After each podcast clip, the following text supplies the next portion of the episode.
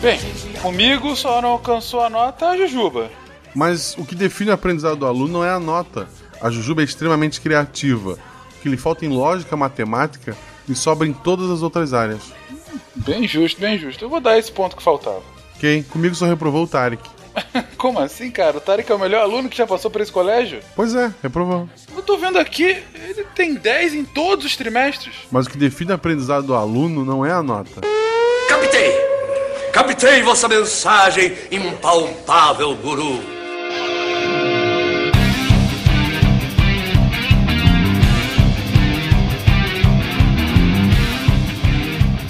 Olá pessoas, aqui é Fernando Malto Fencas, diretamente de São Paulo, e a minha educação durante a infância foi baseada em TV Cultura e TV Cultura. Cara, que TV maravilhosa era! Todos os seus programas de Big Man X tudo foi uma delícia. Fala galerinha, queridos e queridas amados ouvintes do SciCast, eu sou o Felipe Queiroz de Além Paraíba e de acordo com o cancioneiro popular, Iê, o que que eu vou fazer na escola se eu só venho para merendar? Oi, aqui é Cristina Guiar, neuropediatra, falando de Fortaleza e na educação infantil. Será que ela tá tão infantil assim? A minha não foi. é uma excelente dúvida. Salve, salve, gente. Amiga da ciência, direto do Jardim de Infância, eu sou William Spengler. E durante a minha infância eu tinha medo do professor Tibúrcio. é verdade. Era um pouco assustador.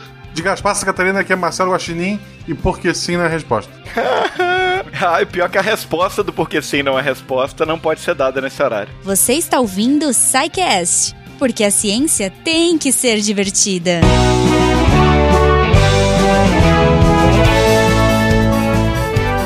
Bem-vindos mais uma sessão de recadilhos. Eu sou o Guaxa. E eu sou a Jujuba, que não ficou surda hoje. Guaxa? Porque eu tô sem voz. Sabe por que eu tô sem voz, é. Jujuba? Eu estou sem voz porque na CCXP eu gravei oito podcasts ao vivo. Sim. Mais a participação no Encontro Podcast lá no Palco Ultra. Foi. É. Eu, eu, Maravilhoso. Cara, foi uma competição. Eu, você e o Diogo Bob. É, a gente tava competindo quem ia mais pra palco. eu acho que eu ganhei. Porque o palco Ultra valia 10 pontos, segundo o Diogo Bob. Então eu tenho Isso. uma vantagem. Exato, você estava duas vezes lá no Ultra. Muito obrigado a todo mundo que apareceu, Sim. que abraçou a gente, que beijou a gente, que tirou foto com a gente, que pediu autógrafo da gente. Autógrafo, Na verdade, foi só um autógrafo. Foi um, eu, é. eu dei autógrafo, foi, foi legal. Eu, eu, eu, gosto mais de foto que minha letra é feia, mas ok. Bottoms, a galera ganhou bottoms. Foi... Isso, quem falou com a gente ganhou bottoms. Teve gente que falou que a gente não ganhou bottoms porque o bottom tava acabando. Acabou. acabou. Camiseta. Gente, a gente lançou oficialmente a camiseta do Missangas. Catim! A gente tá exato. invadindo o recado. E a gente tá falando do Missangas, olha só. Mas aqui é SciCast. é, a gente, a gente ia falar no final, mas já, já, já que foi citado Missangas, o Missangas saiu nessa quarta-feira. Ele foi um crossover com o Contrafactual. Sim. Tem eu, Jujuba e Fencas fazendo um contrafactual muito bacana, que é a pergunta: e se Papai Noel não existisse? Por favor, gente, vão lá ouvir, que ele tá maravilhoso. Quem gosta de contrafactual, escute. Quem gosta de miçangas, escute. Quem não gosta dos dois, escuta do mesmo É isso. Gente, então eu vou reforçar, minha voz ainda tá zoada, mas eu vou reforçar o agradecimento do Guacha. Vocês foram incríveis, assim, incríveis. Foi um, um, momento muito emocionante. Esse ano a gente teve duas vezes o Encontro Podcast no palco. A gente curtiu muito fazer, espero que vocês tenham curtido também. E quem não foi, cara, pede aí, usa a hashtag Encontro Podcast para que tenha em 2018, quem sabe. Exato, gente, foi maravilhoso. Eu achei que não ia vir ninguém, eu acho que eu bati mais de 100 fotos lá. Não, foi incrível, e... foi incrível. Mas, foi, foi Guaxa, eu quase te chamei de Fenquinhas agora. Guaxa.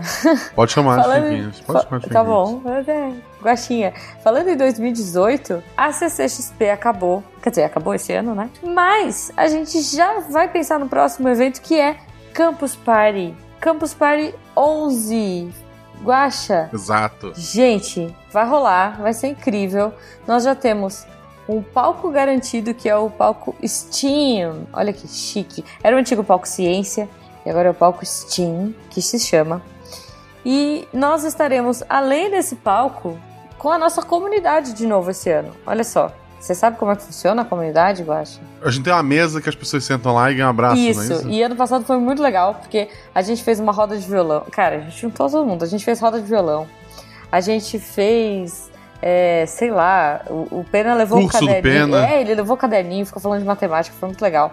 A gente jogou jogos de tabuleiro na madrugada. Então, assim, se você nunca foi pra campus e você quiser ter essa experiência, ou se você sempre vai, você sabe a loucura que é, estaremos lá. O SciCast já está confirmado. O Deviante, eu diria mais, está confirmado.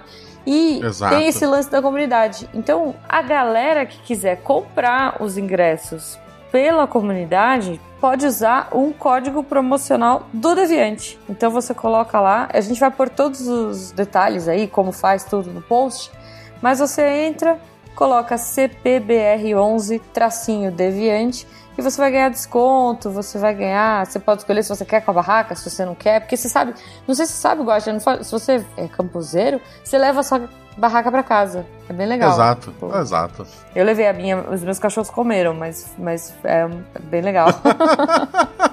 eu juro, eles destruíram, eu não sei como eles fizeram, cara, mas é, enfim. Gente, então entrem lá, coloquem o seu código, sejam nossos campuseiros da nossa super comunidade é, SciCast, Missangas, Meia Lua. E ano passado a gente teve a presença do Gabriel Dredd também, que ficou com a gente. Exato. E, e é isso. Vamos curtir essa campus aí, vamos nos preparar, porque é muito divertido. Mas além de encontros pessoais com abraços, beijos, assinaturas e fotos, as pessoas também podem fazer contatos virtuais com a gente. Com certeza.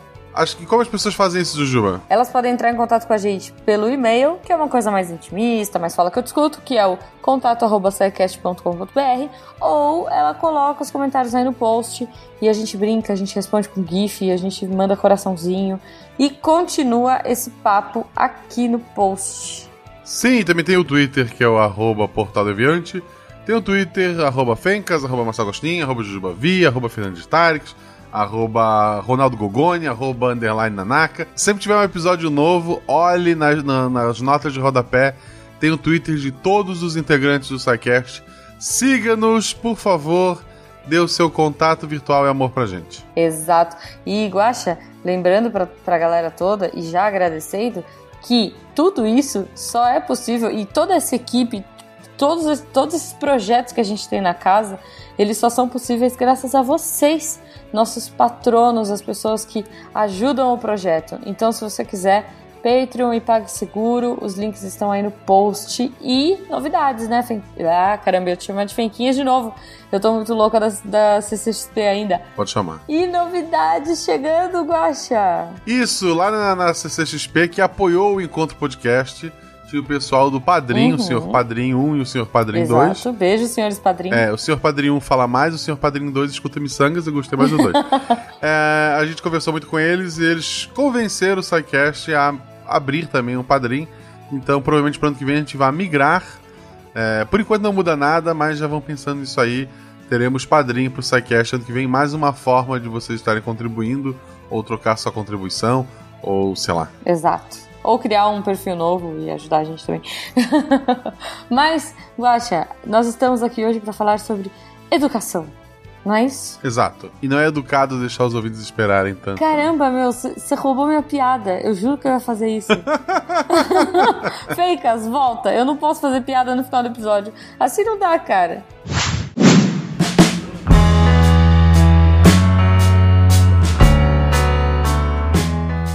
As criaturas selvagens, a criança é a mais intratável.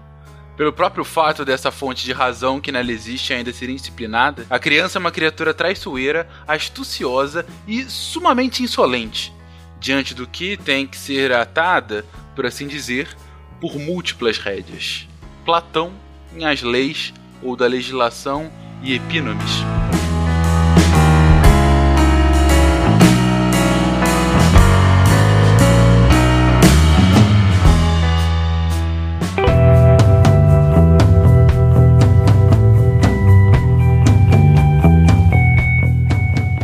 Queridões, o SciCast é um podcast de divulgação científica.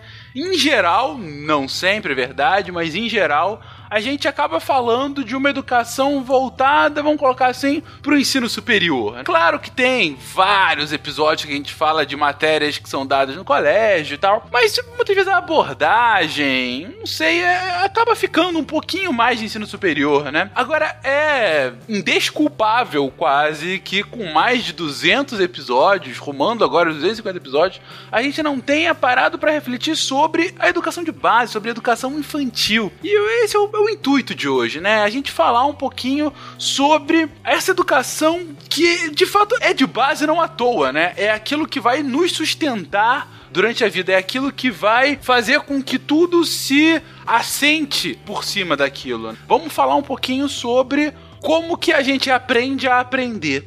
Não só isso, é bom lembrar também que o SciCast ele tem como um dos padrinhos Mor Carl Sagan e ele sempre disse que a criança ela nasce cientista, a gente que mata isso nela. Então lá na minha abertura é eu brinquei porque sim na resposta já era o, Marcelo Taz na televisão ensinando pra gente desde sempre que porque sim, ou não, vou te explicar isso agora, ou deixa isso para depois, tu acaba matando aquele porquê na criança, que é aquela dúvida. Então se a gente não tá aqui, seja o pai ou a escola, para responder tudo que o aluno pergunta, a gente acaba matando a dúvida nele e a vontade de aprender coisas novas. Então é importante que a ciência venha de lá. Sem dúvida alguma, Guaxa. E para isso, para falar sobre educação infantil, a gente tem que primeiro fazer essas definições mais básicas. Em que faixa a gente está falando aqui? Qual é essa primeira etapa de aprendizado? Quando de fato a gente começa, como ser humano, a ter esse primeiro aprendizado? Eu acho que a criança começa a aprender desde quando nasce, mas na educação infantil, que você vai conseguir mesmo começar a estimular a criança, vai ser a partir de meses. Três meses a criança já está começando a ser estimulada. Sensorial, visão, a música que o pai canta, você já está começando a fazer seus estímulos. Agora, quando você vai começar a educação dita, educação infantil, a gente coloca que é a partir de um ano, quando a criança começa a verbalizar. É muito interessante isso. Eu fiz magistério. Eu, eu sou professor e realmente dei aula para educação infantil durante bons anos antes de pegar ensino médio. E quando eu tive meu filho, meu primeiro filho, eu pude realmente ver na prática tudo que a gente aprende na teoria no magistério, né? E é muito interessante como que já bebês, como a Cristina disse, eles já conseguem entender, a gente já consegue transmitir informação para eles e do jeitinho deles ali, eles vão adquirindo aquilo e realmente guardando. As crianças que a gente faz estimulação precoce, você coloca materiais simples, você coloca cubos, você coloca esferas. Só eles pegarem, colocarem a mão dentro de uma esfera, de um ciclo, eles ficam maravilhados. Então isso acontece com seis meses. A gente coloca com seis meses. Então a partir daí já começou um aprendizado com certeza.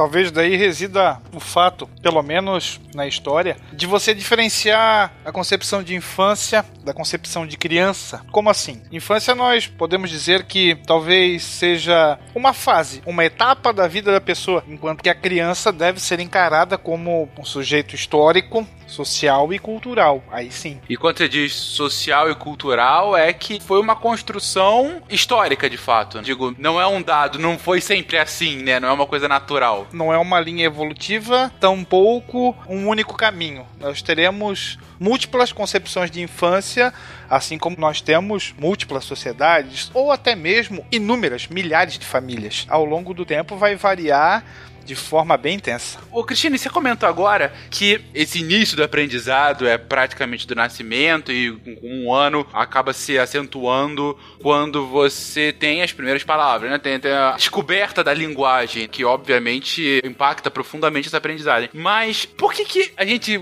coloca como tão crucial esse momento? Por que, que essa primeira infância é algo de tão excepcional assim na nossa vida, ao longo da vida para essa aprendizagem? Primeiro ano de vida, você vai ter neurologicamente um processo de mielinização muito grande cerebral. Nesse período é a hora que você está mais aberto a receber diversos estímulos. Uma criança que foi muito bem estimulada no primeiro ano de vida, já sai na frente Se você teve uma criança que não teve afeto ou não teve estímulo no primeiro ano de vida, essa criança não teve essa estimulação neurológica suficiente para poder desenvolver o potencial que ela tinha. Então, esse primeiro ano de vida, mesmo antes da linguagem, ela vai se comunicar pelo olhar, pela risada, pela carinha, por mandar beijo, por fazer uma mímica de alguém, de alguma coisa que alguém está falando, aquele carrinho que o pai faz e que ela imita. Aquilo ali tudo é aprendizado. Ela vai começar os sons, ela começa a saber repetir sons que ela aprendeu a fazer. Então, tudo isso é estímulo. Estímulo sensorial, cores, formas, texturas e o afeto também. Crianças que a gente vê, crianças de abrigo que não são estimuladas no primeiro ano de vida emocionalmente, são extremamente acanhadas emocionalmente e intelectualmente, mesmo que tenham tido uma boa nutrição e tenham um bom potencial, por falta de estímulo neurológico no primeiro ano de vida. No segundo ano, vai surgir a linguagem, que vai nos dar outra dimensão do aprendizado. Mas esse primeiro ano de vida já se tem um grande potencial. A parte neurológica no primeiro ano de vida é tão importante que, infelizmente, no nosso país nós temos um número grande de crianças que sofrem de desnutrição infantil e que elas não têm nem da família o afeto nem a comida. E isso já vai deixar marcas para o resto da vida, porque não tem como se recuperar. O primeiro ano de vida que não foi bem explorado, você não recupera mais. Passou. É uma época que passa. Se você não conseguiu,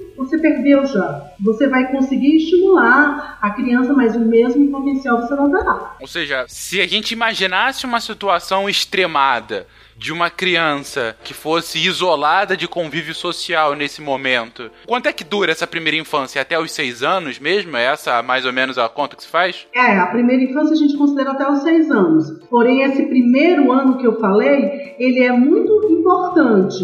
Importante por causa da nutrição, é uma fase de grande mielinização da parte cerebral, então é muito importante da parte nutricional, da parte afetiva, é onde a criança, aos três meses, ela começa a olhar olho no olho. Ela começa a fazer a primeira linguagem, que não é verbal, mas é uma linguagem visual. Ela faz contato. Ela começa a fazer contato com o outro. Ela começa a viver em sociedade. Ela começa a viver com o outro. Se você, na sua hipótese, ele fosse isolado, ele não teria esse contato visual com o outro, com o outro ser humano. Então, um lado afetivo já estaria completamente ausente. E ele também estaria sem receber o que o outro te daria, o objeto que o outro te daria, porque a criança precisa disso, me dê, você chama o filho, você pede as coisas, ele te entrega objetos, todos esses pequenos atos que nós fazemos das crianças, com os nossos filhos com seis meses, com oito meses,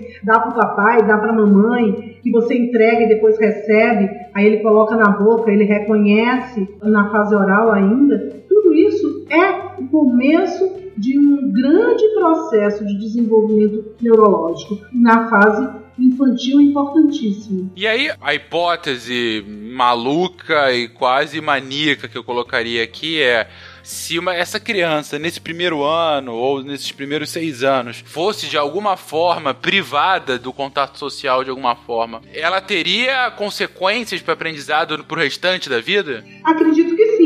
Tanto que a gente, eu quando vou atender, eu falo assim, ah, para nós, para nós seres humanos, falar é uma coisa tão natural, se comunicar é tão natural como um passarinho voar. A gente faz isso inicialmente, bebês, ele já olha, o bebê olha para você e sorri. Ele faz isso de uma forma natural. Para o ser humano, o ser humano é um ser sociável. Então ele cria laços com os que estão ao redor dele. E isso de uma forma natural, instintiva. Faz parte do ser humano desde a época das cavernas. O homem das cavernas já formava grupos embora não tivesse linguagem, mas ele se comunicava e ele formava grupos. Cristine comentou em relação à fala. Durante a Idade Média, a infância se estendia até os sete anos que era o momento na qual já se considerava que aquele pequeno ser humano dominava as palavras. Então, até então, ele era considerado como alguém incapaz de falar.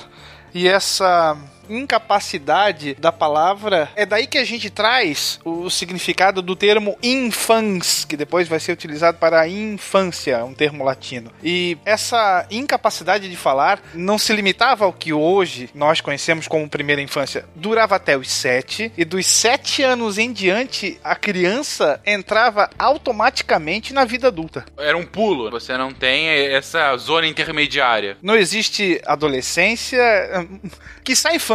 Nem dessa forma ela era encarada, né? É engraçado que eu penso na, na, na minha filha. Com dois anos a pergunta era: Nossa, ela não vai falar? Com três era: Nossa, ela não vai ficar quieta? Aliás, uma curiosidade. Cristine, você tem filhos? Tenho, eu tenho um filho de 5 anos. Fala mais que a mulher da cobra. Isso. Ou seja, todos aqui têm filhos e todos têm filhos pequenos, com minha exceção aqui, né? Isso aí. Isso. É, o, o filho do Will é um pouquinho mais velho, que já tem o quê? 9, 10 anos, Will? Sete anos. Já é um adulto. Já é um adulto. Fala tanto quanto um adulto, diga-se de passagem.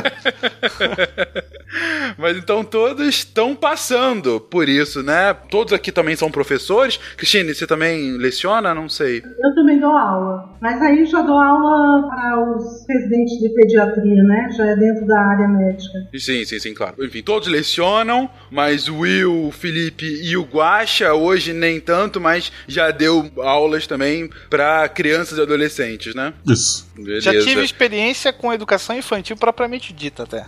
É, que idade, Will? Quatro, cinco, seis. Caramba. Meu primeiro emprego como professor foi trabalhando com educação infantil também, inclusive num projeto para crianças carentes aqui da minha cidade. E era essa faixa de 3 até os 8 anos de idade. Você via várias histórias de privação, como a Cristine estava falando, e percebia como que realmente fazia diferença no desenvolvimento da criança. Essa falta tanto nutricional quanto de afeto nessa primeira infância. O estímulo é essencial, né? Com certeza. Eu cheguei a ter algumas experiências também com, com os pequenos. E foi engraçado que uma das primeiras experiências que eu tive com uma turma do primeiro, segunda série na época, eu ensinei uma coisa pra eles que deve ter marcado a vida deles, que teacher não é o nome da professora de inglês. Eles ficaram chocados. teacher é o nome da professora. Como assim o nome dela não é teacher, né? Então... Foi, foi, bacana. Mas, mas, é legal isso que foi falado ali do. Já que voltou o assunto. O Pirula tem um vídeo muito bom sobre meritocracia, que é um assunto polêmico, mas que ele coloca que, resumidamente, qual o mérito se pessoas largam em locais diferentes para chegar na mesma linha de chegada. E um dos pontos que ele bate é isso: é a nutrição da criança, é o ambiente que, que ela acaba crescendo. Então acho que vale a pena a gente colocar no post depois pro pessoal dar uma olhada. Excelente, excelente. E nesse ponto, vocês têm essa experiência e o Will até comentou que com experiência com crianças de 4, 5 anos. Hoje é a, a, média, né, de entrada de crianças. Algumas entram mais cedo, é verdade, mas acho que a porta de entrada na educação pública ou particular, mas enfim, na educação formal, é mais ou menos 4, 5 anos mesmo? Ou estou enganado? É, normalmente é a cidade. A gente coloca aos 3 anos. Aos 3 anos, a grande maioria dessas famílias coloca os filhos. Claro, tem aqueles que colocam em creches antes. O meu entrou aos 10 meses. 10 meses, né? Enfim. E tem algum impacto isso, gente? Digo, ir mais cedo ou se entrasse só aos 6 anos, por exemplo? Tem sim, muito. Por acaso, no meu caso, eu não podia ser casa de ferreiro e espeto de pau. Eu passar o dia inteiro ensinando as mães a estimular os filhos e como eu trabalho o dia inteiro, eu quando chegou mais ou menos uns nove meses, eu percebi que ele estava na mão da babá e que o meu estava extremamente mal estimulado. Porque a sua funcionária, ela tem a mentalidade dela, ela tem os valores dela. Então, não adianta você tentar mandar colocar uma música clássica, Mozart para criança. Ela, ela não tem interesse, ela não coloca. Você não consegue fazer isso dentro de casa. Eu achei que o meu estava muito mal estimulado. Então eu coloquei ele na creche. Coloquei ele no berçário aos 10 meses. E aos 10 meses, o berçário, eu acho que a vida moderna colocou dessa forma. A gente tem um ambiente onde aquela funcionária tem material lúdico, é um colchonete basicamente, mas com brinquedos de borracha, com brinquedos coloridos, com brinquedos que têm sons também, onde naquele ambiente não é permitido o uso de televisões para programas não infantis. Aquela funcionária ela está voltada a ficar com a criança, ela não está voltada a fazer os afazeres da casa. Então aquela criança passa um período sendo estimulada a engatinhar, estimulada a pegar objetos, é estimulada ao fazer um marionete, ao contar. Pode ser uma coisa besta. Eu me lembro bem que um dia eu cheguei lá para buscá-lo e estava a professora com aqueles pintinhos de plástico que você dá corda e o pintinho sai pulando. Sim, sim. E ela estava com um pintinho desse. Ela dava corda e o pintinho saía pulando. E os bebês olhando e tentando buscar o pintinho. Quer dizer, são estímulos muito fáceis até da gente fazer em casa. Porém, eu acho que na nossa vida nós não fazemos mais. Então, eu acho que o avanço do meu, então, foi imenso. E eu peço para os pais que não podem estimular corretamente, não estão em casa, não têm condições de fazer isso, então é melhor colocar na escola, é melhor colocar na creche, porque os avanços são grandes. Eu ainda vejo uma outra vantagem também nas idades um pouquinho maiores, já com um ano e meio, dois anos, que é essa oportunidade que eles têm de interação com outras crianças, né, de socialização. A criança, principalmente quando ela é filha única, ela cresce talvez num ambiente com muitos adultos e essa troca de experiências entre crianças também é muito produtiva. Eles aprendem a lidar com o outro e a lidar com a frustração, com a negação e com a aceitação. Isso é muito importante também, essa experiência para eles. Quanto antes, eu acho mais interessante também. A socialização é o nosso grande dilema, né? Porque no momento em que a gente está tendo um número avassalador de crianças que estão dentro do espectro autista, que não estão se socializando bem, que esse número está crescendo de forma exponencial. Aí você coloca que essas crianças normalmente ficaram em casa, que não estavam em ambientes sociais, assistindo um DVD infantil. Então, a escola também faz com que, além do estímulo da sociabilidade, aconteça de você perceber aquela criança que está saindo da normalidade na socialidade. Eu até tenho um amigo que tem um filho, se eu não me engano, ele tem três anos. E ele foi diagnosticado já bem cedo com uma das espécies, vamos dizer assim, de autismo. E foi recomendado de imediato, ou assim possível, que ele pudesse se socializar e, e, tudo mais. Faz um ano, se não me engano, que ele está no Centro de Desenvolvimento Infantil, o nome mais luxuoso para a creche, vamos dizer assim. E a mudança é a olhos vistos, é uma coisa impressionante. Só pelo fato dele estar com outras crianças, dele estar interagindo com amigos, vamos dizer assim, você sente que é um outro menino em relação ao que era, justamente com esse ambiente talvez protetor da casa, comparado com o que ele tem, com como ele se porta e como ele age hoje. ABC,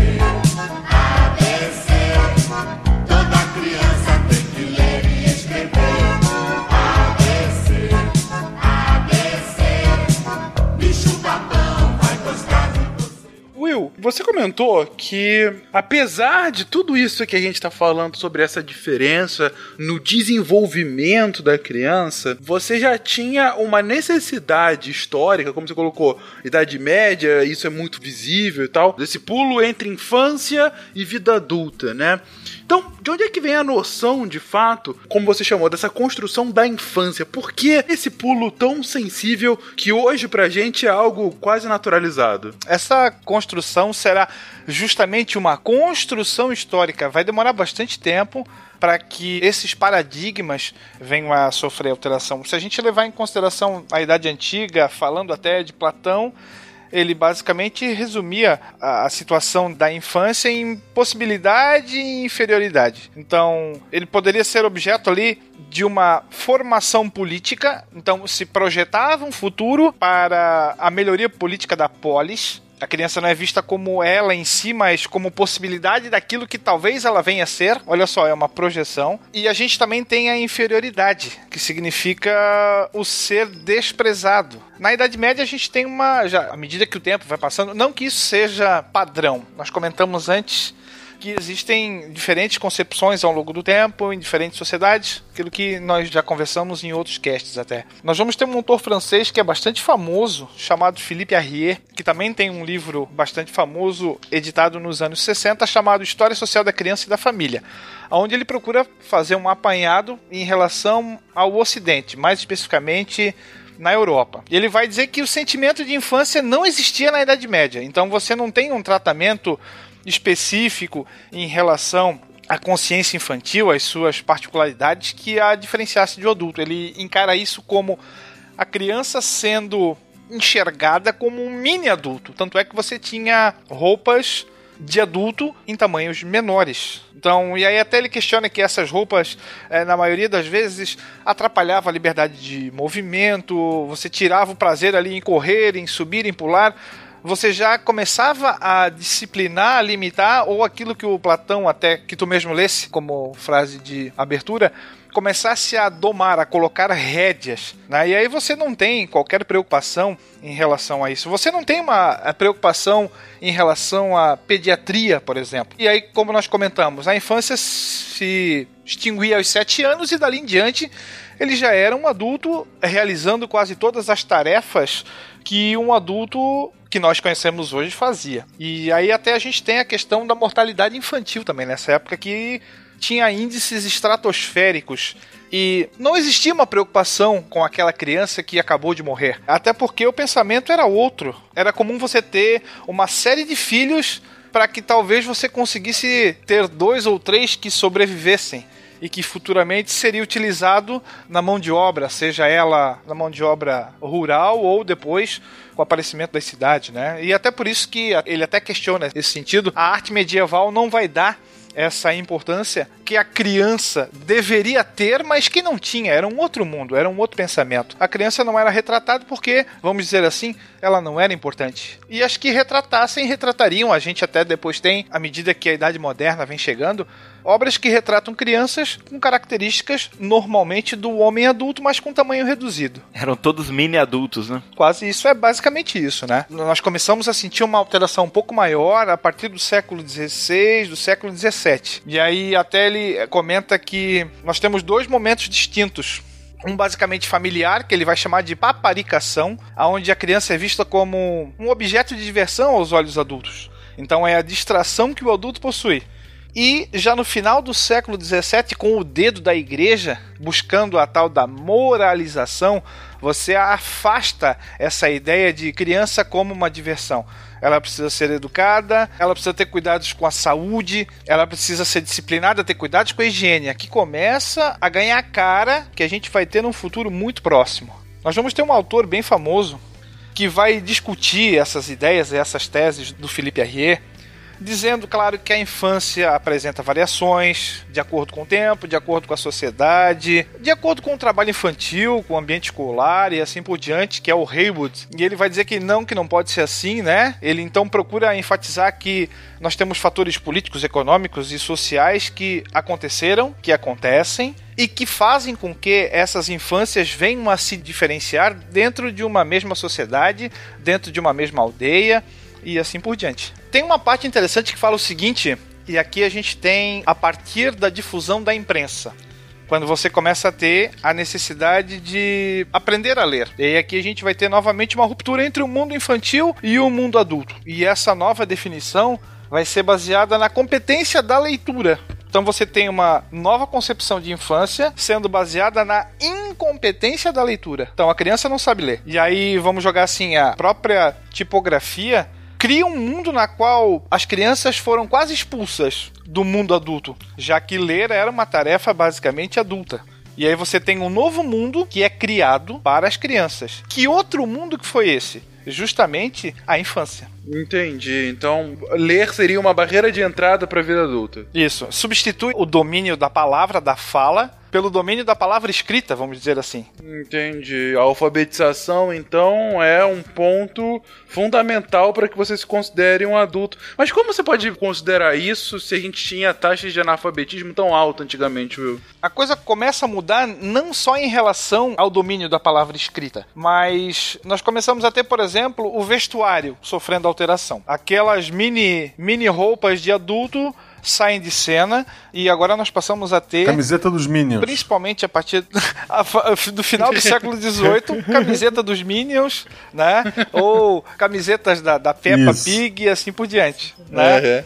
que são trajes que deixam os movimentos mais leves, é mais folgado, vamos dizer assim, mais à vontade. E é justamente nessa época que você começa a ter os primeiros estudos sobre, ainda rudimentares, sobre a psicologia infantil. Então, aos poucos, a própria sociedade deixa de ver as crianças como aquele na qual nós comentamos, o adulto em miniatura. A própria história vai se encarregar de trilhar novos caminhos e quebrar essas visões antigas, esses paradigmas. Isso vai ganhar um boom muito grande, principalmente a partir do iluminismo depois. A gente tá falando aí de um século 18, mais ou menos, 19. 18. Do 18 pro 19. 18 pro 19. Mas por que justamente no iluminismo? Tem algum motivo conjuntural que explique isso ou calhou de acontecer? Não, a gente pode pegar para tentar trazer por um papo mais simplificado a figura do Rousseau, que todo mundo conhece, do contrato social e tudo mais.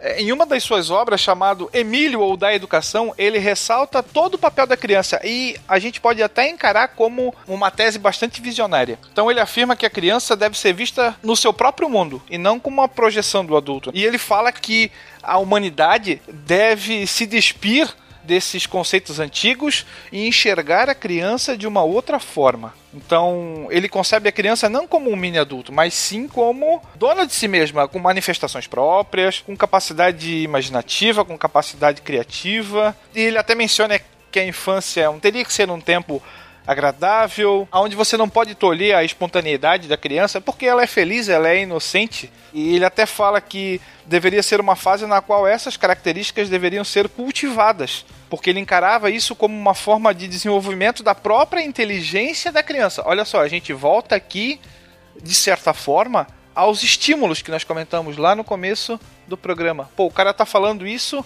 lá no século XVIII, certo? De certa forma, ele vai antecipar várias teorias que, que vão tratar de desenvolvimento cognitivo, desenvolvimento moral, e vai plantar aquela semente que depois vai frutificar sim em relação a essas novas óticas. E aqui a gente também começa a ter uma preocupação do Estado em agir como protetor da criança. Uhum. Mas exclusivamente uma diferenciação da forma como você lida com a criança? Sim, antes ela ficava quase que à mercê ou sob a autoridade absoluta dos pais. Agora você tem a família e mais o Estado sendo responsáveis pela educação.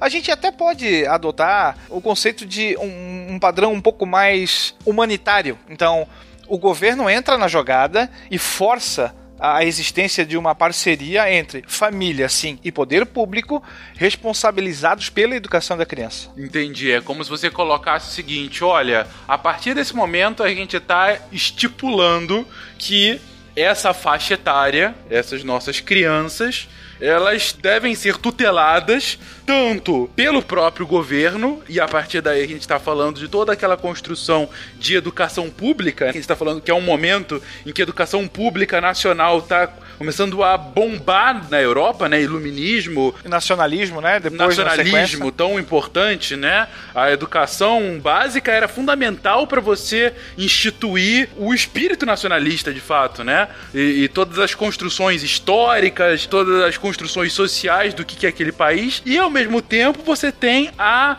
família como responsável por tutelar também essa criança junto com o Estado nessa escola. Não é à toa que você tem uma legislação que diz o início do período escolar, quais são os objetivos de cada fase, alguma coisa assim. Sem dúvida, sem dúvida. Você realmente coloca em caixinha, né? Você, você coloca assim, olha. Formata. É formata, exatamente. Você formata como deve ser o desenvolvimento daquela criança. E você também tem agora instituições que públicas que auxiliam os chamados desamparados, que vão formar, por exemplo, os orfanatos públicos onde a criança não fica mais à mercê de si, na falta do pai, na falta da mãe, na falta da família, ou até mesmo se ela for rejeitada. Então, o Estado é co-partícipe da situação da criança. Mas é importante ressaltar que isso tudo que a gente comentou, pelo menos a parte histórica, a história da infância move-se por linhas sinuosas. De modo que a gente vai ter durante um determinado momento que a criança pode ser considerada como impura, lá no início do século XX até mesmo, como fora lá na Alta Idade Média, depois esse conceito muda completamente. Não existe um único caminho. A ideia de evolução não é por aí. O que nós temos são linhas gerais, onde alguns autores pesquisam sobre e trazem uma tese que pode ou não ser questionada. Nós tínhamos até então o Felipe Arrier como o grande bastião da história da infância e da história da criança. Hoje nós já temos outras ideias que fundamentam esse pensamento e alguns, muitos discutem, dizendo, ó, oh, não é só isso, tem mais isso aqui, tem mais aquilo lá, dependendo do recorte histórico que você encarar, aquilo que vale lá por uma cidade francesa não vale por uma cidade portuguesa e assim por diante. Interessante que foi comentada a questão, acho que foi o Felipe que levantou, a questão da subnutrição ou da saúde. Nós temos dados do século passado que deixam isso bem claro em relação, vamos dizer assim, antes da medicina moderna. Trabalhando com estatística, adolescentes da classe trabalhadora, nascidos no final da década de 50, isso na Inglaterra, tinham 30 centímetros acima dos nascidos em meados do século 18. Única e exclusivamente por uma melhora na saúde ou por um maior acesso à medicina. Então você já tem um ganho em estatura bem considerável. Poxa vida, queria ter comido mais quando era criança para ficar do tamanho do Fencas.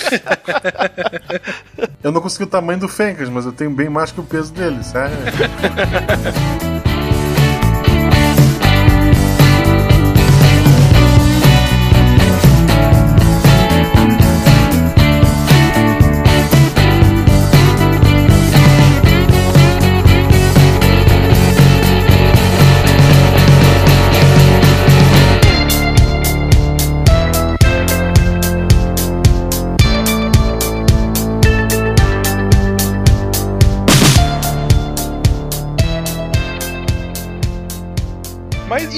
justamente para um viés mais científico de ciência hard aqui, Cristine, você tinha comentado que a gente nessa idade tá mais apto a absorver o mundo, tá mais aberto, tem mais essa propensão. Um dos pontos mais interessantes que a gente vê aqui no SciCast, quando a gente vai falar sobre divulgação científica, é justamente esse despertar da curiosidade do ouvinte. É você fazer com que um tema que antes era inacessível a ele, não só se torne palatável, mas como se torne gostoso, né? Como se torne uma experiência agradável ficar uma hora e meia, duas horas ouvindo sobre aquele tema que não é a especialidade dele. Como é fazer isso para uma criança que não tem uma base de comparação, sabe? Digo, se a criança é curiosa com tudo, como fazer com que ela fique mais curiosa com aquilo que ao nosso ver, mais vai ser benéfico para ela? Eu acho que assim, a criança ela vai explorar, desde bebê, ela vai começar a explorar. Quando você quer, você está querendo estimular a música, você dá a ela ou mostra a ela tirando sons de alguns objetos. Ela vai ver e ela vai explorar por si só. Então, se você quer estimular a criança a parte sonora, você coloca a criança para ouvir a música mas também a bater e a conseguir produzir esse som. Se você está querendo estimular a criança em relação a texturas, por isso que se usa muita massinha de modelar, areia, brincar em bancos de areia, usar a massinha de modelar, a tinta guache de dedos, quer dizer, ela vai vendo formas e cores e ela vai se lambuzando, na verdade. E naquela procura, ela começa a entender como é que ela começa a comandar, como é que ela consegue fazer a forma, repetir uma mesma forma. E isso vai fazendo o desenvolvimento dela. Então, todos os educadores, eles têm que ser mestres em conseguir dar objetos, objetos que têm possibilidades infinitas, e às vezes a criança tira daquele objeto uma coisa que você nem pensou. Então, às vezes, a criança pega a tinta guache que você botou o papel na frente dela, mas ela vai pintar a barriga. E ela vai começar a se pintar. E ela se pintando, ela começa a descobrir as cores, mas não no objeto que você deu, que na sua cabeça seria o padrão. Então, acho que nós temos isso de querer ser curiosos, querer explorar, o saber. O problema é quando você começa a não querer saber, porque eu acho que todo mundo que estuda fica fascinado e começa a se perder no tempo de tanto que quer saber mais, que quer saber mais. Esse é um processo contínuo que a criança tem muito forte. Porém, você vai fazendo talvez cobrança demais, talvez o adulto não entendendo a criança, vai desestimulando a criança a explorar os meios, a explorar o seu, ao seu redor. A explorar as possibilidades. E o que nós estávamos ouvindo, eu acho que é a mudança também do que nós deixamos a criança explorar. Ela era vista antigamente como um ser que não poderia explorar nada, que ela é desprezível, ela não sabe nada, então o que, que ela pode lhe ajudar? Depois começa-se a ver o potencial na exploração dela, que começa-se a ver que ela consegue enxergar coisas em ângulos que você já perdeu. E aí começa o adulto a olhar a criança de uma outra forma e a perceber as suas intervenções com ele e o seu desenvolvimento e a mudança de desenvolvimento e a procura da alta performance sempre existindo. Quer dizer, sempre querer que os seus filhos sejam melhor do que você, que eles sempre avancem mais do que você avançou, dar mais potencial aos filhos. Então eu acho que esse processo de aquela curiosidade do nerd, a curiosidade de querer saber e de se entusiasmar, ela é o natural da criança. Não tem criança que não vai mexer numa sala, que não vai mexer, que não vai tentar explorar os móveis da sala. Desde pequenininho ele vai começar explorando os móveis. Agora fica aquele negócio, não pode, não mexa, não, não, não, não, não. É o não, não, não te tolindo, te querendo colocar no formato. E agora a gente percebe que a gente agora quer assim, deixa explorar, deixa ver, deixa ver o que, é que ele vai encontrar, deixa aonde ele vai chegar. Eu acho que mudou a nossa visão, com a história vai mudando e teve realmente fases flutuantes, onde a gente começa achando que a criança é um ser que tem um potencial imenso e outros que momentos que a gente considera que é um ser que não vale a pena se perder o tempo, porque eles não têm nada para dar. Quando meu filho estudava no Centro de Desenvolvimento Infantil, minha esposa é professora de educação infantil há um bom tempo. E ela basicamente busca estimular a curiosidade dos alunos e partir para uma iniciação científica. Eles me chamaram, me convidaram para fazer parte de um projeto lá, era um projeto sobre profissões. Então, alguns pais se voluntariaram, outros foram convidados, aí até na turma X de 4 e 5 anos, ou 5 e 6 anos, agora não lembro, para falar um pouco da sua profissão e tudo mais. Aí me chamaram para ir lá. Eu disse, tá, o que, que eu vou fazer para essa gurizada tão pequena? Como é que eu vou abordar esse assunto? Não adianta eu levar um mapa histórico para fazer esse trabalho de historiador, isso já está muito além. E aí eu pensei tive uma ideia. Eu tenho uma coleção de cédulas antigas aqui em casa. E aí eu levei algumas cédulas que eu tinha na qual apareciam animais. Animais, claro, bem diferentes daqueles que existem nas nossas cédulas. E aí eu cheguei lá, o pessoal tava em roda, eu sentei no meio. E aí perguntei a questão do dinheiro, levei uma nota de dois reais, ali, ah, tem uma, uma tartaruga, assim, assim, assim. Eu cheguei, será que em todos os lugares o dinheiro é igual? Eu levei uma nota chinesa também que eu tinha, que era uma bem pequenininha. E aí eu mostrei para eles primeiro a nota chinesa, eles, aquela roda que tava longe, começou a vir mais próxima. Eu disse, ó, oh, esse aqui é um dinheirinho num, num, país assim, assim, assim. Dê uma olhada, ver o que vocês identificam. Ah, aqui tem uma planta assim, assim, assado. Aí eu peguei algumas notas da Bielorrússia que eu tenho, que são bem coloridas. Se eu não me engano, tinha um lince, um alce e um bisão. E aí eu passei para eles verem. Eu disse, ó, oh, vocês podem pegar aí de mão em mão, e aí eles iam passando assim, ó, oh, mas esse bicho aqui é diferente do, daqueles que a gente tem aqui. Aí o menino falou: Ah, meu pai tem uma nota que eu já vi que tem uma onça. Aí ele disse: Bom, aí até brinquei: Não, legal, teu pai tá bem então. É, essa nota de 50 e tudo mais. E aí eu fui puxando essa curiosidade. Eu disse: Mas por que será que esses animais estão aqui? Por que, que eles são diferentes do nosso? Aí o menino falou: Ah, mas esses animais aqui, ó, eu nunca vi esses bichos aqui na, nas nossas notas e nem no zoológico que eu já fui. Ele falou: Eu disse: Pois então. E aí, para trabalhar o conceito lá de localização geográfica, para trabalhar o conceito de símbolos ou animais daquele local, e aí eu levei umas cédulas antigas brasileiras. Tem uma da virada dos anos 70 para os anos 80 que tem se eu não me engano, 10 cruzeiros. Que tem o Pedro II, que é bem parecido com o Papai Noel, a imagem. E aí eu passei para eles, aí teve assim, ah, isso aqui parece o Papai Noel, mas aqui ele tá careca, ele falou. Mas a barba é igual. E aí eu fiz uma cópia dessa nota para cada um, em tamanho natural, recortei ali, entreguei para cada um levar para casa para ver. Pô, foi uma experiência bem interessante. E, e tu vê que aquilo eu joguei ali uma sementinha e que começou a germinar e que começou a frutificar ali na, naquele uma hora que eu fiquei ali com ele só. Então, essa fase, a infância, é bem interessante. Você precisa explorar essa curiosidade. Talvez ali você já tenha o caminho para um futuro que um menino, que uma menina vai se dedicar a tal área. Isso que a Cristina comentou, o não, o não, o não, o não. Pô, você vai martelando e vai acabando com essas ideias, com essa curiosidade. Depois você pega um adolescente já acostumado a isso é bem mais difícil você tentar incutir uma nova ideia, apresentar um caminho diferente. O cara já vem meio de saco cheio, né? Não vou nem falar da leitura, porque se você não formar o leitor desde a mais tenra infância, não vai ser depois de velho. Já estou até utilizando o conceito de velho da Idade Média. Não vai ser depois de velho que você vai fazer com que isso mude, com que isso aconteça. É bem difícil. É interessante isso, essa, essa história que o Will contou, da experiência que ele teve com dinheiro com as crianças. Também serve pra gente entender um pouco o professor no Brasil, né? Que o professor não consegue ser só professor. O Will, por exemplo, é professor e cambista de moeda estrangeira. Vocês viram?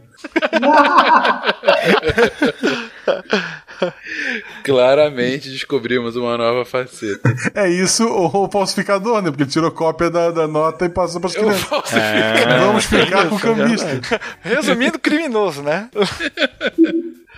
Por exemplo, o projeto que a minha esposa desenvolveu esse ano. Ela deveria estar aqui, mas por questão de timidez e tudo mais, né? Mas se ela um dia ouvir isso, saiba que eu te amo, sou loucamente apaixonado por você. Olha só. Oh. Olha só, o cara aprontou ontem. Não, não. Tá tranquilo, cara. Esse ano eles resolveram montar um projeto com algumas telas famosas, especialmente a do Portinari em relação a crianças e a um outro artista brasileiro chamado Ivan Cruz, para chegar na questão das brincadeiras. Então, ela verificou aí com as crianças quais eram as brincadeiras que eles gostavam, depois foi feita uma pesquisa com os pais, quais eram as brincadeiras que eles gostavam, e aí se chegou em brincadeiras antigas, quais eram as brincadeiras preferidas dos avós e tudo mais. E aí cada um vai desenhou a sua brincadeira preferida, alguns avós vieram dar o seu testemunho. Eles acabaram visitando o um museu aqui próximo de hábitos e costumes que tem um acervo bem legal de brinquedos antigos. Puderam sentir na pele essa nos olhos essa diferença, a questão principalmente do material com que era feito o brinquedo, a madeira, o metal em relação a hoje. E no final das contas, ela conseguiu entrar em contato com uma escola pública de Portugal, aonde as crianças e as professoras de lá acabaram trocando experiências com as crianças sob a tutela dela aqui. Então eles fizeram vídeos, mandaram e-mails, buscando uma socialização. Ó, oh, e num país bem longe do nosso, como é que será que é? Eles até falam um idioma parecido com o nosso, a gente vai conseguir provavelmente entender o que aquilo que eles estão dizendo, mas como é que é longe daqui? Será que eles brincam da mesma forma que nós brincamos aqui? Será que eles gostam dos mesmos brinquedos? Será que existe algum brinquedo antigo lá? Como é que funciona? Aí trabalhou a questão ali geográfica também, né? A questão do globo. E aqui vai um beijo pros terraplanistas aí que estão nos ouvindo. Ah, os terraplanistas em todos os locais do globo terrestre. Ao redor do globo, né? Isso, ao redor do globo. Foi uma experiência bem legal. Que legal, cara, que legal. ABC,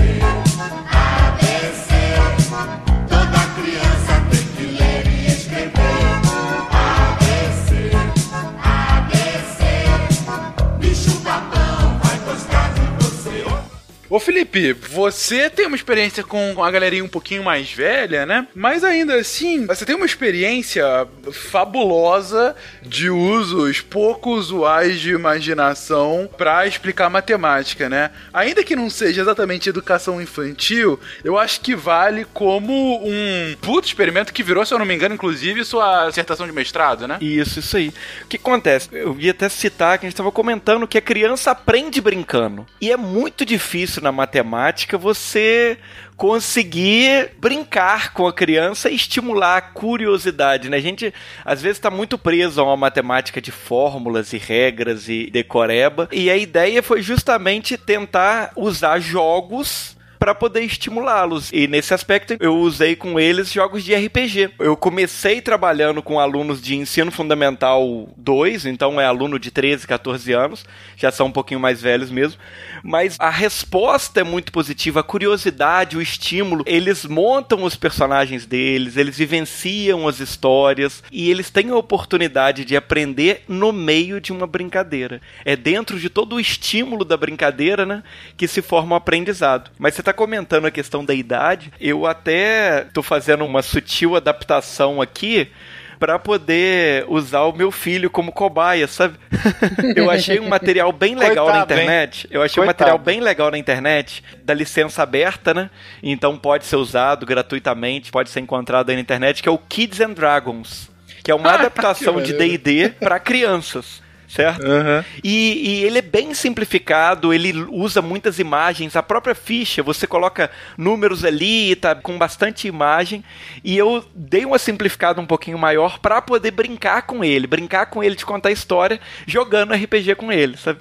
E ele tá super empolgado, que eu, eu prometi que as férias a gente vai jogar bastante nas férias. E ele me vê jogando, né? Então ele quer jogar RPG comigo.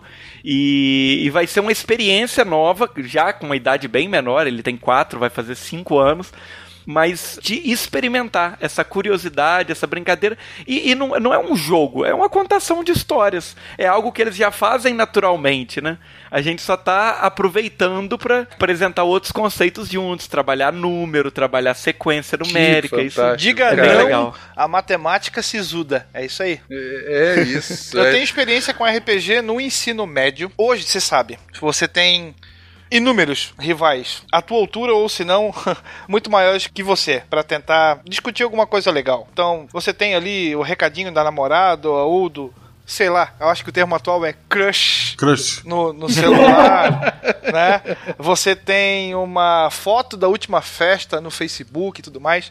Então, existem coisas mais interessantes que o banco escolar. E aí você fica naquele dilema, tá? Como fazer? E aí eu acabei adaptando algumas, acabei adaptando e utilizando já algumas adaptações em relação à história do Brasil para o RPG. Então, para o ensino médio, primeiro você tem que fazer com que aquele cara que está lá no celular tenha a sua atenção despertada e, né, pelo menos olhe para você e procure se inteirar daquilo que você está falando. E aí eu lembro que na época tava bem naquele boom de associar RPG a satanismo, a coisa maléfica. Passei trabalho com isso em casa. Aí eu cheguei na sala e falei. Vocês devem ter ouvido aí que RPG é coisa do diabo e tudo mais. É, pois é, não sei o que. Disse, aí, o que, que vocês acham da gente montar um? Aí todo mundo, opa, vamos lá. Eu disse, é, vocês vão ver que não tem nada disso. Pra começo de conversa, aí fica aquele, ah, né? Disse, ó, a gente vai trabalhar Droga, dessa né? forma. Cadê a minha droga, né? cabra? Tinha um pessoal já pronto pra desenhar um pentagrama no chão, eu disse, não, disse que não precisava. Mas aí eu peguei a questão da chegada dos europeus no Brasil e aí desconstruindo o tal do descobrimento e adaptei. Existe um módulo do GURPS em relação a isso, eu dei uma adaptada, dei uma simplificada em relação àquilo. E aí a gente acabou fazendo um RPG da vinda dos europeus aqui, aí você tinha a ficha do capitão do navio, você tinha ficha do indígena, do caçador. Pô, funcionou de forma bem positiva. Infelizmente, você precisa de muito tempo para que isso funcione. E se não for na forma de projeto, talvez aquela necessidade de conteúdo que as escolas públicas brasileiras ainda têm venham a ser prejudicados. Na verdade, o aluno ganha. O conteúdo você adapta da melhor forma, acredito eu. Pelo menos é assim que eu faço. Mas foi uma experiência. Eu adaptei Descobrimento do Brasil e uma outra eu fiz com Cruzadas, que aí é um negócio que chama mais atenção: cavaleiro, espada, armadura. Funcionou maravilhosamente bem. É cruzada sempre chama atenção de Ah, adolescente. com né? certeza. Puta que horror Com certeza. de piada. O bom de trabalhar RPG com os alunos é que, por mais que tu gaste mais tempo, a hora da nota é mais fácil, né? Tu, tu rola um dado. Boa. Excelente. Gente, com relação a todo esse papo de RPG, primeiramente, eu já indico aqui um dos melhores meia-lua casts que eu ouvi, que é justamente o que o Felipe participou, é o 109 Ah, RPG no. Ensino. Não, foi excelente em que o Felipe conta justamente qual foi a lógica que ele usou desse ensino de matemática utilizando RPG como uma metodologia descontraidona, né? E, e tudo que gira por trás, que- onde ele queria chegar, ficou muito bacana esse programa. E um segundo ponto que eu queria colocar aqui é que, sem dúvida, e aí já estendo meu convite, Felipe Will, para um futuro SciCast em que a gente fale sobre RPG sobre RPG e ciência, né? Eu acho que é um- uma experiência que muitos dos ouvintes aqui têm. Sem dúvida, ele pode ser utilizado para o ensino, como vocês estão mostrando aqui agora, mas tem muitas outras coisas interessantes que a gente pode desenvolver num tema específico como esse, né? Com certeza, acho que. Vai ter satanismo? Senão não participa. Começa com um ritual, na verdade. Acho que poderia, inclusive, convidar o Gilberto Barros pra participar, hein? Nossa, cara. Nossa. Excelente. Foi excepcional. Aquele momento do, do Vampire e a sua polêmica no Brasil. Mas, gente, o, o Will trouxe agora uma questão que eu acho que é uma das questões bem centrais numa discussão como a gente está fazendo aqui agora, que é sobre esse embate, esse infeliz embate que a gente tem entre a caixinha, que a gente até mostrou aqui por que dessa caixinha existir, ou seja, você tem uma educação tradicional, formal, instituída pelo Estado, e de um outro lado, formas Vamos colocar aqui criativas ou pouco usuais, dependendo do tom que você quiser usar, de ensino. Como, por exemplo, o uso do RPG. E aí eu pergunto para vocês: Onde que a gente fica nesse embate? Porque assim, ainda que seja uma questão que fique ao longo de todo o ensino básico, médio e até no superior, isso não foge muito também de uma educação mais infantil, mais primária. Como chegar então nesse ponto de equilíbrio entre o que se espera ser necessário que uma criança de tal idade tenha como aprendizado e de formas mais efetivas para que ela tenha um aprendizado nesse sentido? Olha, em relação a escrita, a coordenação motora fina, eu acho que essa parte, a educação infantil tem que passar pelo desenho, pela pintura, que ele precisa disso para conseguir a coordenação motora fina. Então, eu acho que é uma escola particular você vai ter outros materiais para trabalhar, mas é assim inacreditável com a escola pública que tem lápis de cor, que é um material barato, ela não dá valor à pintura da criança a pintura inicialmente, para depois o desenho livre, e ela não vê relação dessa pintura com a escrita da alfabetização, que elas são completamente uma formação da outra. Então eu acho que nesse ponto de coordenação motora fina, a aquisição vai acontecer por meio desses métodos que são tão comuns, são tão fáceis mas que infelizmente as pessoas ainda não conseguem perceber. Já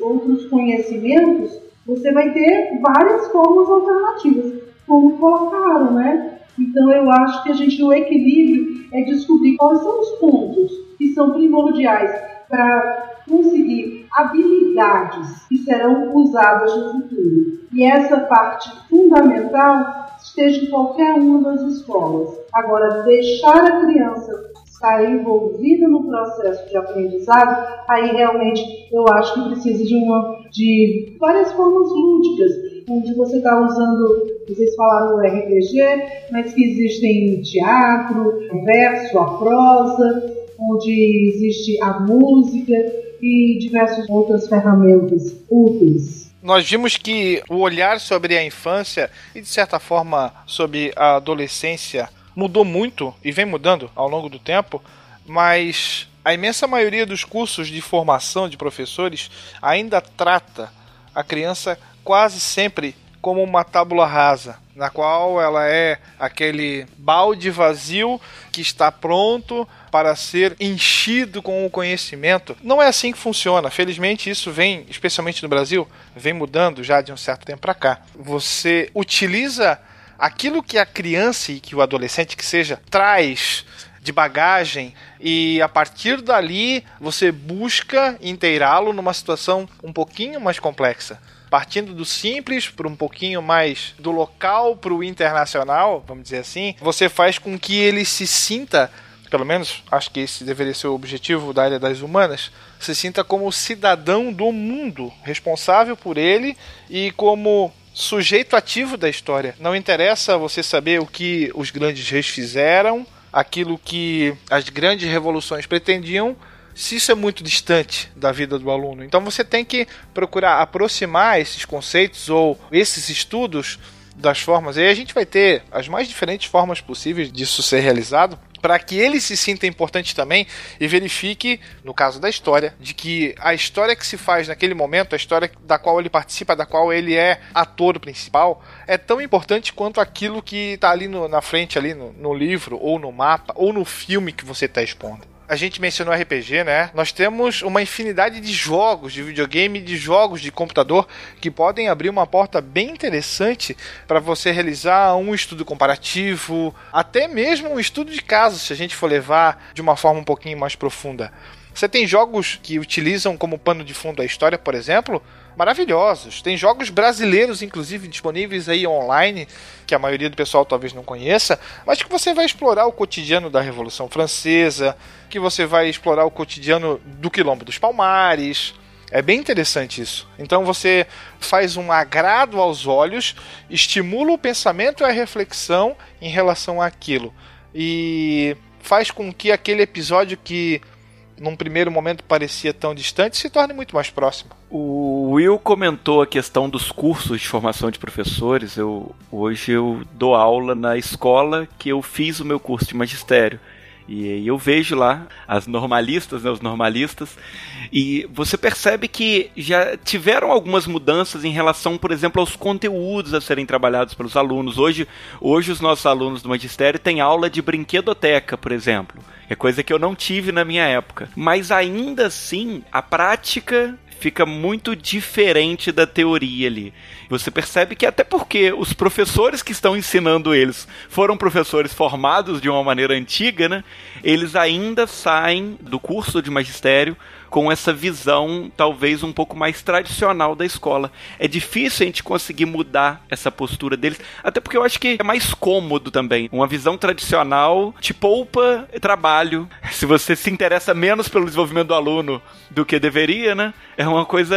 Você consegue se acomodar em uma educação mais tradicional como professor. E aí você evita o, entre aspas, problema da dialética. É tudo muito simples. Você é o dono da verdade ou a fonte de conhecimento para que o seu público-alvo beba e preencha o seu cérebro daquilo. Não, né? Nós temos que ter ali, novamente, você aproveita o conhecimento que o aluno já tem, lá os laços familiares, o trabalho da família, se eles são migrantes ou não, por que, que vieram, e aí você faz uma ligação dessa com a imigração. A América toda foi preenchida por imigrantes. Até você começa a costurar uma colcha de retalhos que venha a fazer sentido e aquele cara que se sente isolado numa sala porque veio de um outro estado, de uma outra cidade, ele começa a enxergar que todo mundo que tá ali veio de algum lugar diferente e não só ele. Exatamente. E aquele único elemento que o excluiria, na verdade, acaba sendo um elemento de ligação com o restante das crianças. Exatamente. Né? E aí todo mundo come da mesma sopa, não tem essa. Exatamente. Exatamente. Aí, ó, voltamos ao assunto da merenda, né? todo mundo come da mesma sopa. Pra você que está com fome ou nos ouvindo na hora do almoço, é, exatamente. bom apetite.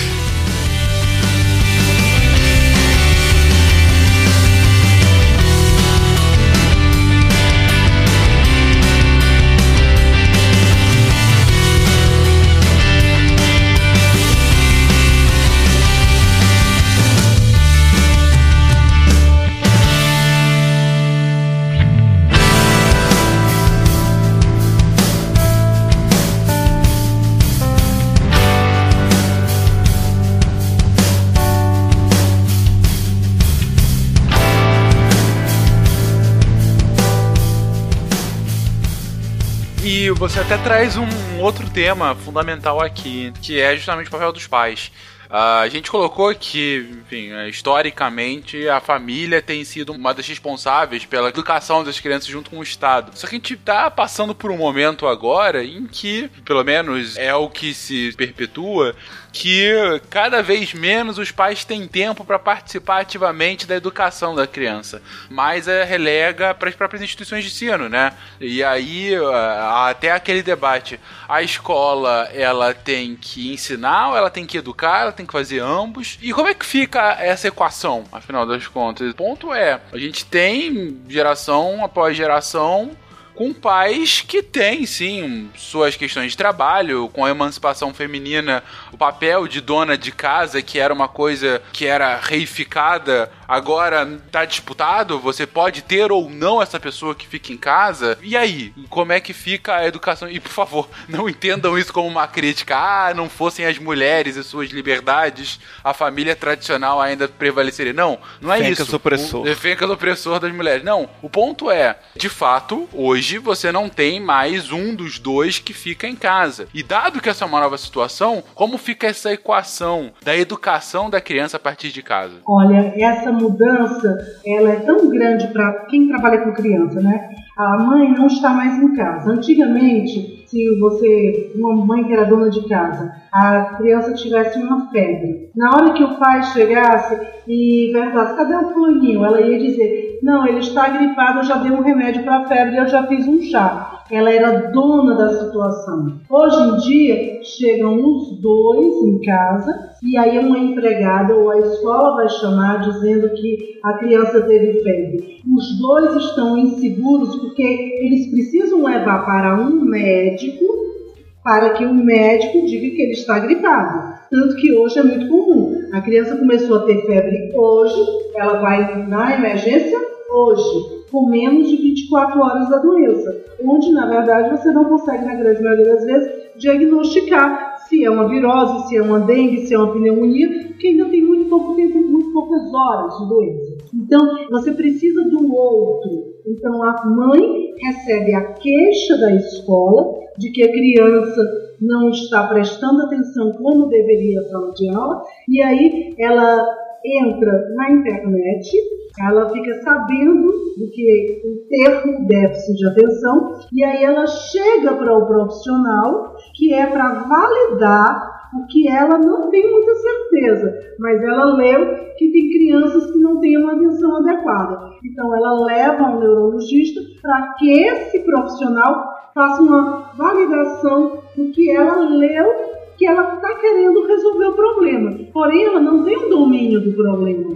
Então, eu acho que essa fase é uma fase de transição. Eu acho que nós já penamos mais. Eu acho que há 10 anos atrás os pais estavam mais ausentes. Agora nós estamos tendo até uma volta, um certo movimento onde os pais começam a participar mais na escola, a estarem mais presentes. Teve um período, há uns 10 anos atrás, que as pessoas colocavam as crianças no período integral e nem viam mais o que, que a criança fazia. Hoje eu acho que já começou a ter um certo retorno. Quer dizer que eu acho que vai acontecer no futuro melhor. Quer dizer, o pai trabalha e a mãe trabalha, mas de uma certa forma eles delegam funções, porém eles estão começando a querer saber o que está acontecendo, a não estar tanto por fora. Então eu acho que nós estamos tendo uma transição. Já foi pior. Eu acho que nós estamos melhorando. Foi uma mudança radical na sociedade.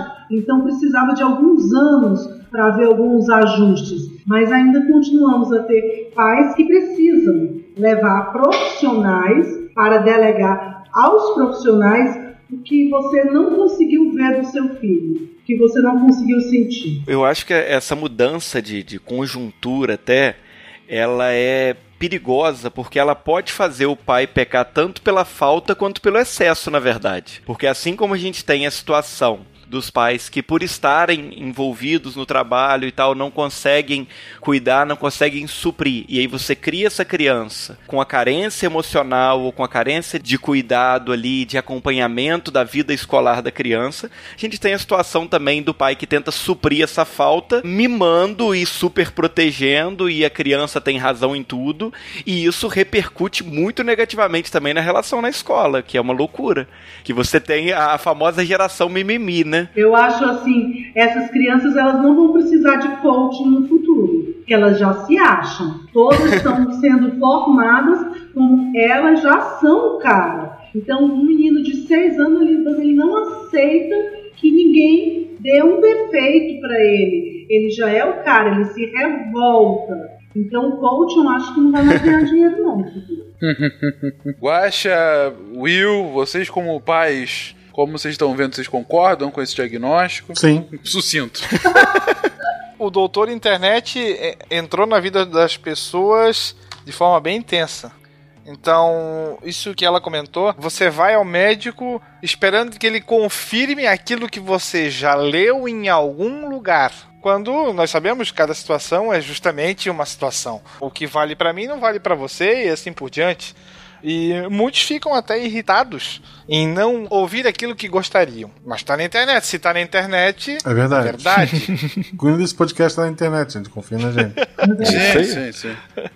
o outro assunto que foi levantado. Hoje em dia é muito difícil você ouvir, principalmente das famílias, um não para o seu filho, para a sua filha, e apenas o sim. E aí muitas vezes ele vai ter esse choque só quando ele chegar na escola. E aí a gente tem um grande problema, porque a primeira pessoa que disser não, muito provavelmente vai ser encarada como um inimigo ou o vilão da história. Quando na verdade nós tivemos ali uma pequena diferençazinha, talvez na formação, talvez no trato social, alguma coisa assim. Eu lembro de um exemplo quando eu estava dando aula na, na, prefeitura de um menino, acho que da, ia para quinta série na época, e daí o pai veio fazer a matrícula e disse: Ah, poxa, a gente está tendo que fazer um dobrado, a minha, minha esposa vai mudar o horário no trabalho, não sei o quê, porque pra gente o melhor era que ele estudasse de manhã, né? Mas ele não quer, quinta série. A, a, a mãe ia ter que, ter que mudar o horário no trabalho, ia fazer sei lá mais o quê porque o menino da quinta série escolheu estudar à tarde. Então muda a vida da família, porque o menino escolheu que ele preferia à tarde e acabou. Eu olhava para ela assim, tipo, o que, que, eu vou dizer para essa mãe? Né?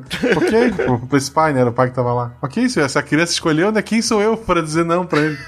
Futuro presidente do Brasil, quem sabe? Pois é.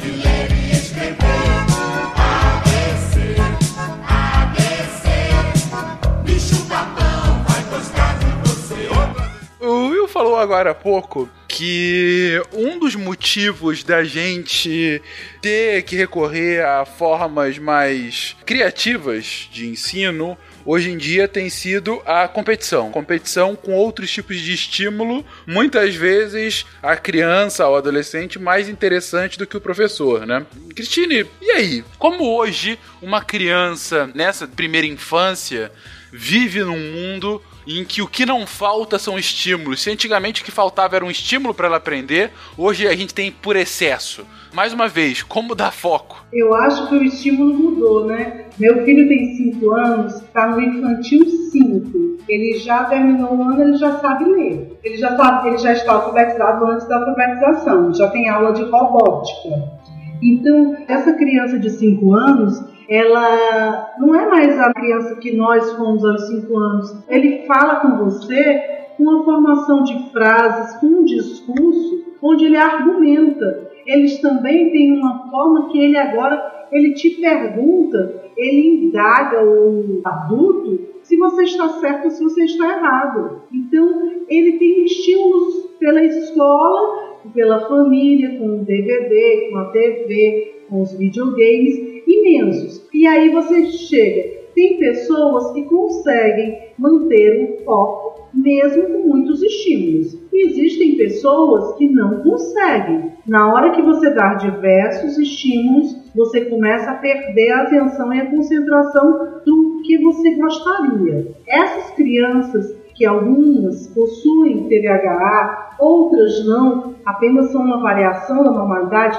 TDAH, para quem não está apto a, a, essa sigla, que quer dizer o transtorno do déficit de atenção e hiperatividade, as escolas, quando é o tamanho o número de informações, que quando a criança está um pouco desatenta, um pouco agitada, ela pergunta e manda logo para o neurologista, perguntando, ai, ah, porque veja se ele não é um TDAH. A gente avalia e não é a grande maioria que vai fazer o diagnóstico de TDAH. A grande maioria está na variação da normalidade. Apenas a gente não pode ser tão robotizado para liga a atenção agora, desliga a atenção, liga a atenção, desliga a atenção. Então, as crianças, no meio desses estímulos, elas ficam às vezes confusas e com dificuldade de pegar o foco, e aí nós temos que diminuir os estímulos, principalmente é, se forem de vários estímulos ao mesmo tempo. Quer dizer, o uso de celulares com muitos jogos de ação, junto com uma dinâmica de escola no período integral, a criança realmente começa a perder o seu foco. E outras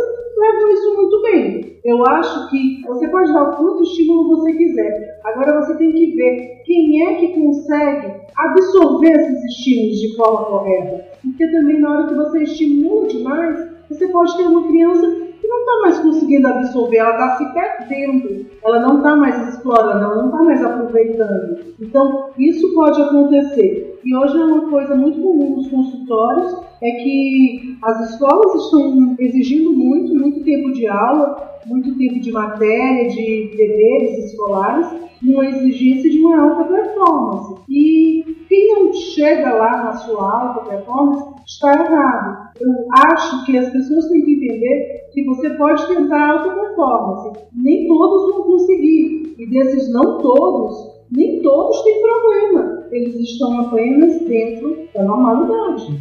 Apenas isso. Eu vejo muito escolas que querem resolver na base do remédio, por exemplo. Existem os fármacos que realmente são necessários para algumas crianças, blá blá blá. Mas eu acho que tá muito exagerado. É muita criança que a primeira opção, ah, não, então dá uma ritalina, ou dá, sei lá o que, dá um remédio para essa criança porque ela não tá se encaixando no perfil que a gente espera daquela turma sabe? E como tu falou, cada criança é de um jeito. Eu vejo, principalmente meninos, né? Os amiguinhos da, Malu, filhos de, de outras pessoas, que o menino ele é retraído, ele não fala com ninguém, ele tem problema para dar um oi para alguém é o jeito dele. A Malu, ela dá oi para qualquer pessoa que ela encontrar e ela fica chateada se a pessoa não cumprimenta de volta. Tipo, cada criança é de um jeito, sabe? E, e não é porque ela é mais extrovertida ou outra é menos extrovertida que tu vai, sei lá, dopar a criança. Essa parte de medicar a criança, porque aquela criança não está tendo o nível de atenção desejada para a aula que você está dando. Sim, mas a gente vai prestar atenção também depende do nosso interesse, se você está conseguindo me envolver e também da minha capacidade. Está cansado, é um número muito grande de informações. Então, as pessoas quererem colocar formatos tão facilmente, eu falo isso quase que todo dia, não existe mais criança danada. Não existe, todos são imperativos. Não existe mais criança sem interesse, chateado que não gosta de matemática. Todo mundo tem déficit de atenção. Então ficaram usando termos de patologias específicas como sendo sinônimos. Às vezes você chega no consultório e os pais meio que te pressionando que você faça um diagnóstico. Se você não tiver anos na profissão, não tiver uma formação, às vezes eu acho que pessoas até que não fazem a neuropediatria, que fazem pediatria, eles vão ganhar esse discurso, vão também chamar a criança de hiperativo. Não, estou te encaminhando porque ele é muito hiperativo. Ele não tem diagnóstico, ele não é hiperativo, ele pode ser agitado. A hiperatividade é uma das causas, uma das causas da agitação, é igual ao déficit de atenção. Mas essa parte de medicar sem pensar direito realmente está sendo um pouco exagerada. Vamos conversar, Dioguinho. Você sabia que o teu pai vai ficar sabendo dessa porra toda aí? Que você fugiu do colégio, foi para um puteiro e passou uma porrada de cheque sem fundo ainda aí. Se foda! Se foda! E olhando pelo senso inverso, gente, agora olhando do ponto de vista do professor, vocês, que, que o professor tem que estar preparado para esse século XXI? A gente fala século XXI como se estivesse começando, né? A gente já tá em 2017, quase 18. Pra tudo, mas, tudo. Pra tudo, É, ok. é. Mas o que exatamente, Guaxa? Qual é a expertise que um professor hoje precisa ter e que um professor nosso não precisou Então, ter? assim, primeiro o próprio Will falou antes. Eu tive aula com professores que me traziam novidades, com coisas que eu não poderia aprender em nenhum outro lugar. Hoje a gente concorre com o cara que tem uma, uma telinha no bolso que ele consegue provar que está errado em dois toques. Literalmente dois toques. Sabe? Não só isso, mas concorrer com a infinidade de coisas que o aluno poderia estar fazendo que não te ouvindo, sabe? Sei lá, vendo alguém entrar na banheira com produtos que não deveriam estar na banheira, é, conversar com, com pessoas que não estão na sala dele, ou às vezes conversar com alguém que está na sala dele pelo próprio celular ou de, de alguma outra forma. Então, tu tem muitos estímulos que são mais interessantes do que a tua aula. Em contrapartida, tu tem que lutar contra um sistema antigo. Eu lembro que, há muito tempo atrás, uma professora, se não me engano, de biologia, ela queria fazer um trabalho com os alunos que era para os alunos baterem fotos de plantas ou animais que encontrassem do caminho da casa para a escola. E ela foi chamada a atenção pela direção, porque se algum aluno fosse roubado o celular na rua, ela não ia se responsabilizar, porque era um absurdo. Se na escola era proibido o celular, então como é que ela passava um trabalho para casa que usar o celular também? Sabe, tem um sistema indo contra, então o que o aluno vai fazer? Ele vai desenhar? Seria muito mais fácil ele mostrar uma foto e contar uma história, passa ali, isso aqui. Não, não pode porque está exigindo uma coisa que, apesar de todo aluno ter, todo aluno tá usando isso, ele não pode entrar na sala de aula. Ele, ele é nosso inimigo. Essa questão do sistema, ela, ela, ainda é mais complicada. Eu citei a questão do RPG, o, o Will comentou que no caso dele também ele só dá para fazer como projeto e tal. É algo que só pode ser trabalhado no contraturno realmente, porque por mais interessante, por mais divertido, por mais estimulante que seja, ainda assim existe um currículo que tem que ser cumprido. Ainda assim, no final do ensino médio, eles vão ter que fazer uma avaliação que vai definir se eles vão poder fazer uma faculdade ou não.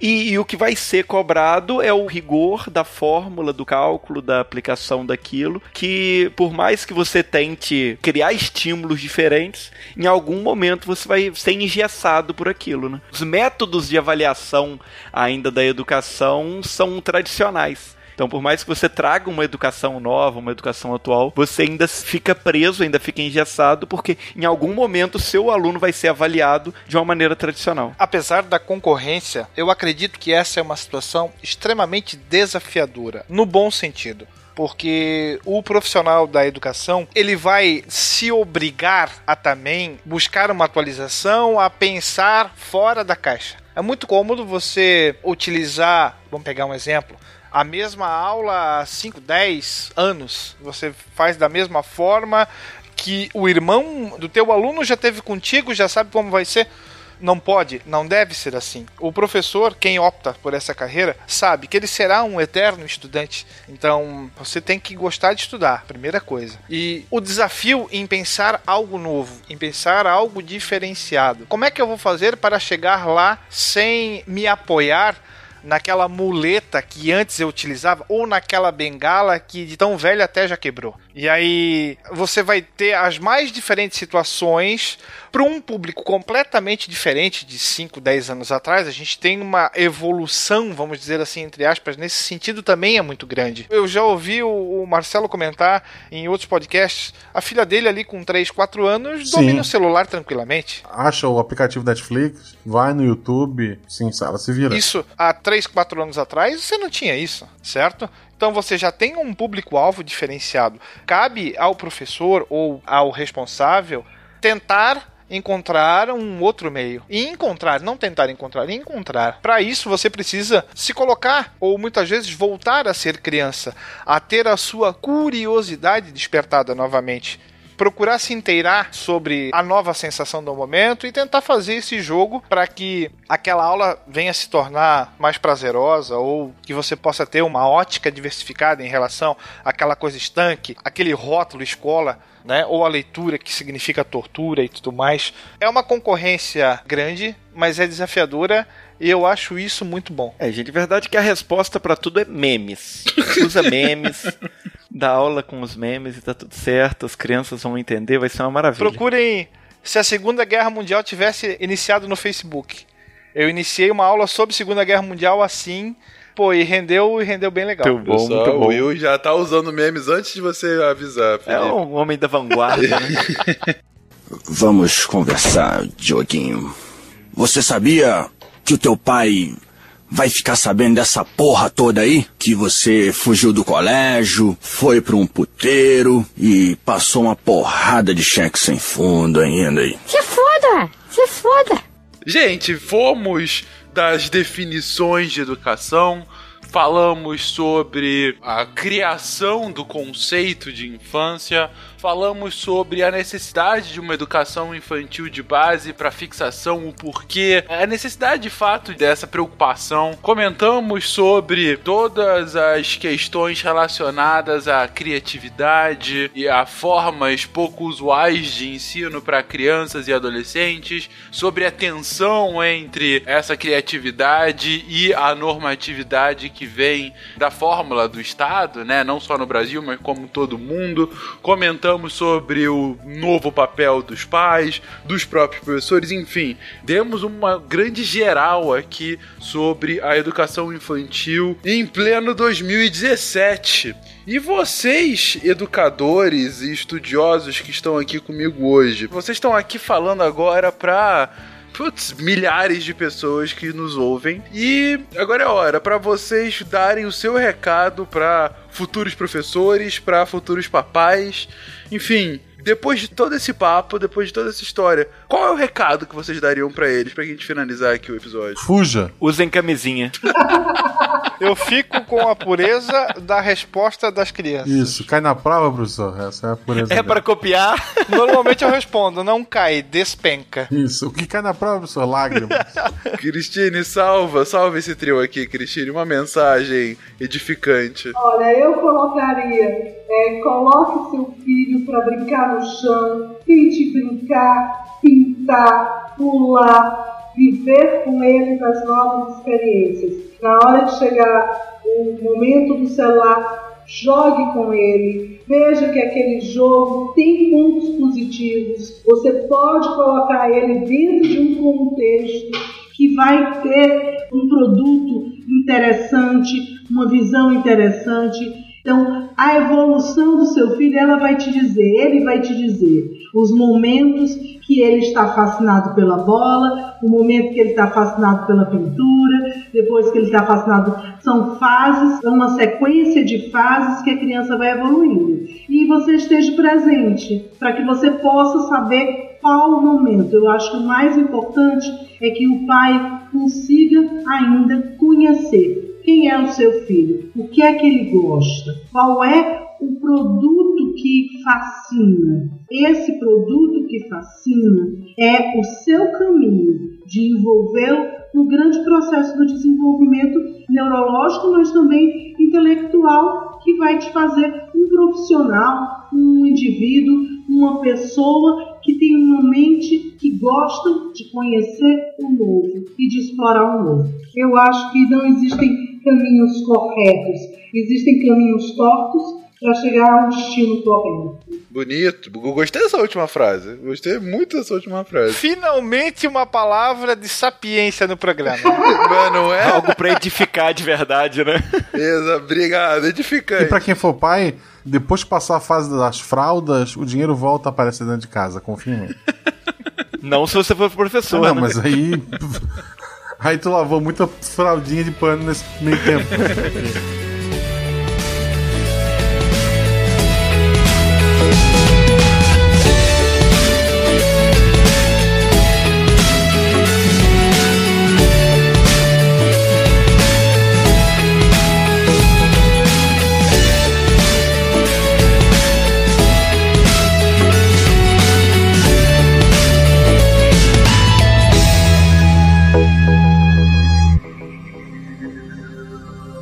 Se a ciência não for divertida, tem alguma coisa errada. Tem que ser divertida. A coisa mais divertida que tem é a ciência.